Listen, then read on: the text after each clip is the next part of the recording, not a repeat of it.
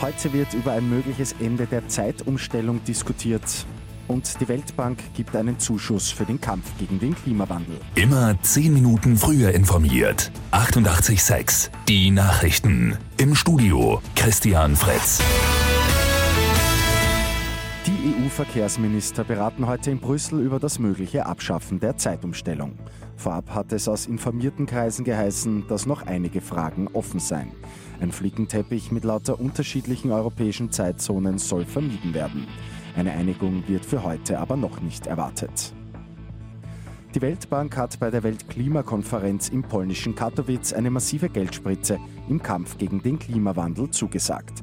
200 Milliarden US-Dollar sollen für Entwicklungsländer eingesetzt werden. Laut Weltbank handelt es sich um ein wichtiges Signal an die größere internationale Gemeinschaft, dasselbe zu tun. Nach den gewaltsamen Gelbwesten-Protesten am Wochenende in Frankreich sucht Präsident Emmanuel Macron nun das Gespräch. Er habe Premierminister Edouard Philippe angewiesen, Vertreter der Parlamentsparteien sowie der Gelbwesten zu empfangen. Bei den Protesten am Wochenende sind über 130 Menschen verletzt worden. Marcel Hirscher hat am Abend seinen 60. Weltcupsieg nur knapp verpasst. Beim Riesentorlauf im Beaver Creek wird der Salzburger 14 Hundertstel hinter dem deutschen Stefan Luiz Zweiter. Dritter wird der Schweizer Thomas Tumler. Bei Lotto 6 aus 45 hat am Abend niemand die sechs Richtigen getippt. Übermorgen gibt es einen Dreifach-Jackpot von rund 4,2 Millionen Euro.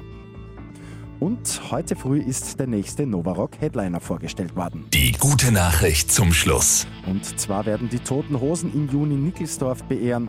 Es wird überhaupt das erste Mal in der Geschichte sein, dass die Hosen und die Ärzte zusammen auf einem Festival spielen. Der Vorverkauf für die Tagestickets beginnt in Kürze. Mit 886 immer 10 Minuten früher informiert. Weitere Infos jetzt auf Radio 886 AT.